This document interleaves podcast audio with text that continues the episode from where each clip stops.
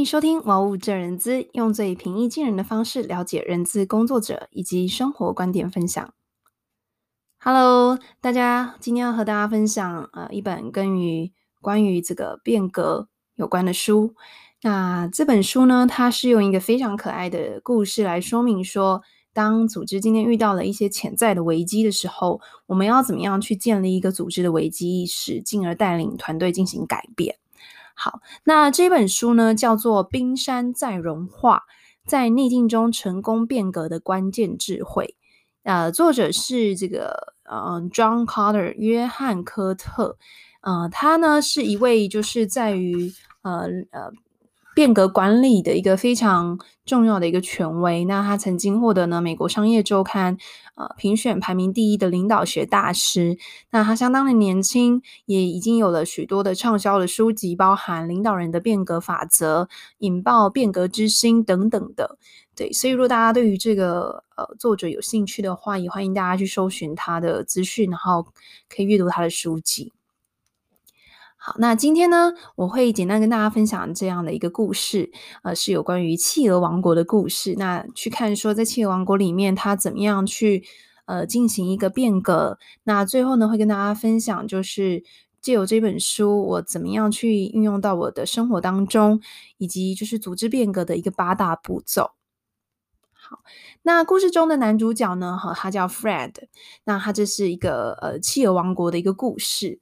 Fred 呢，他是一个非常善于观察的企鹅，他不喜欢说话，他最喜欢的事情呢，就是站在冰山最高的地方，远眺远方。对，那其实大家对于他呢，其实不是非常的了解，就想说他这个企鹅怎么每一天都站在这么高的地方，然后也不太怎么跟人群接触。主要是因为呢，这个 Fred 他非常非常喜欢的去观察在呃，不管是冰山或者是其他地方的一个事物，所以他是喜欢安安静静这样子。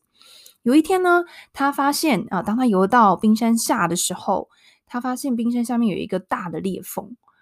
那在那裂缝里面呢，灌满了嗯很多的水。所以呢，他觉得如果今天冬天来临的时候，这个非常低温的温度可能会让这个裂缝里面的水结冻，进而呢，让这个冰山下面它会直接崩坏掉，然后整个冰山就会崩塌。于是呢，他决定把这件很严重的事情告诉企鹅国王，还有在幕僚团队里面呢，一位他非常信任的一个呃，算秘书哈，Alice。一刚开始呢，这个幕僚团队和 Alice 都觉得，哎，Fred 到底在说些什么啊？这可能就是天方夜谭。那加上企鹅王国呢，他们一向以来都对于自己的居住的家园，哦，这个冰山感到非常的骄傲。他们长期或者是说从很久很久以前，他们就居住在这个冰山里面，而且他们也相信呢，这个冰山能够陪伴着他们一生。在团队都不太相信 Fred 的情况下呢，他就提出了一个解决的呃方案。他说。好，如果大家呢不相信我的话，为了证明我的论点，我来们我们来做个实验好了。所以呢，他就拿了一个玻璃瓶，把这个玻璃瓶呢都装满了水，而且他跟幕僚团队说，如果这瓶水呃的这个我放在外面晚上的时候，隔天如果它崩坏的话，那就证明我的理论啊、是正确的。所以呢，这个幕僚团队也相信了 Fred，就说好，那我们来看看明天过了这个。夜晚之后，这个玻璃瓶会发生什么变化？隔天，果真这个玻璃瓶它就破掉了。这个时候呢，国王也相信了 Fred 说的话，而且呢，他也开始了成立了这个应变小组。应变小组里面的成员非常的多元，有教授、秘书，甚至还有在这个团队里面比较呃年轻的一些角色。所以呢，他们就共同的去想。针对这件事情，我们要在冬天来临之前想出一个比较好的解决方案，避免呢冬天冰山崩坏的时候，整个企鹅王国就会跟着毁灭。经过比较几天紧凑的讨论呢，应变小组他们也有了许多的争辩，但他们想出了一个可能比较可行的方法，那就是迁徙。搬移到另外一个能够居住的大冰山。刚开始他们也没有这样的想法，是因为他们观察到海鸥，他们跟观察到海鸥，并且他们还跟海鸥对话。海鸥告诉他们说，我们几乎是一段时间，我们就会换一个居住地，所以对他们来讲是呃稀松平常的事情。但对于企鹅王国来讲呢，是一个非常挑战的事情。就如同刚刚我有说到，他们长期居住在一个领地，而且很少去变动。所以呢，他们就决定，好，这件事情呢，对于这整个王国来讲，都是一个比较大的改变。他们决定就召开了一个企鹅大会，跟大家说明这件事情的前因后果，还有它的严重性，以及接下来希望大家配合的内容。企鹅大会举办之后呢，当然大多数的企鹅都是不相信的，甚至有些企鹅开始攻击 Fred，并且呢，大肆的去宣扬说 Fred 说的话都是骗人的。那他们呢，为了解决这些可能潜在的问题，或是已经发生的问题，他们也有了不同的解决的方案，想出了呃大概一到三种的解决方案。那其中第一种呢，就是他们筹备了这个探勘小组，让探勘小组里面的企鹅去搜索未来可以居住的冰山，然后也把这些企鹅小组呢，就是塑造为一个英雄的形象，让大家对于他们的贡献给予支持。第二件事情呢，他们教导幼稚园的老师，要他们跟这些小企鹅们讲故事的时候，呃，说明到，哦、我们这个搬到的新的冰山，呃，是会很美好的地方，也希望他们可以喜欢，而且支持，好、支持这些他们的家长啊，或者是这些探勘小组的企鹅们。那最后呢，也很成功的让这些小企鹅们呢，呃，主动的发起一些募资的活动，帮这些去探勘的企鹅呢。捕鱼，然后帮他们准备更多的粮食。第三件事情呢，Fred 他们印了很多的这个告示牌跟宣言，到处张贴，而且告诉大家说，其实迁徙这件事情是非常正常的，大家不需要去恐慌。好，那过程当中呢，当然也是遇到了很多的困难啊，包含幼稚园老师一开始对于搬移冰山也是非常的恐慌，那还有不支持者的的这个谣言宣传啊等等的。哦，那很好的就是意面小组其实很冷静的，一个一个针对了这些问题，呃，提出了一些呃解决的方案。故事的结尾呢，就是企鹅王国们刚开始迁徙，而且他们也找到了一个很不错的家园，然后在这边呢过着相当不错的生活。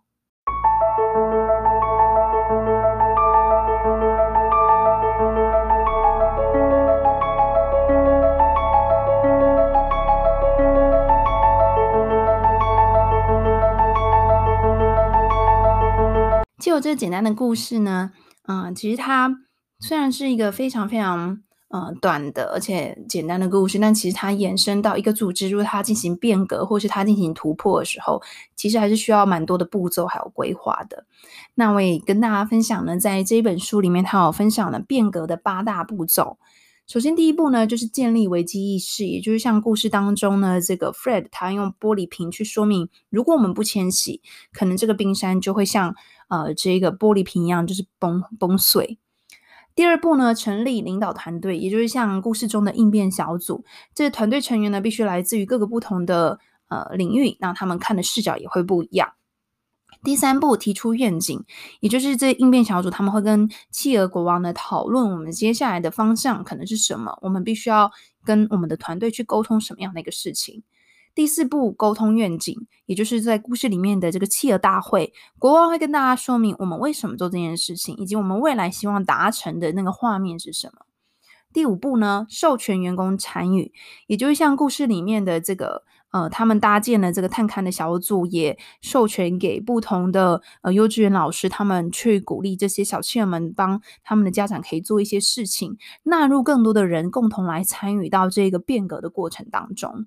第六步呢，创造进程的成果。所以就像刚才故事当中呢，这些探干回来的企鹅，他们都有很好的收获，向他们的团队分享说：“哦，我们的确找到了很好的冰山。”那这些小朋友办的这些募资活动，也成功的帮这些企鹅们呃募了。更多的物资。第七个，巩固成果并再接再厉，就是在这个一小个一小个的成果上面呢，在慢慢的不断的前进，然后慢慢的去调整。第八步呢，让新做法深植企业文化当中，所以到最后他们就是对于、呃、迁徙这件事情是习以为常的，而且团队们对于这件事情也是呃觉得它是我生活中的一部分的。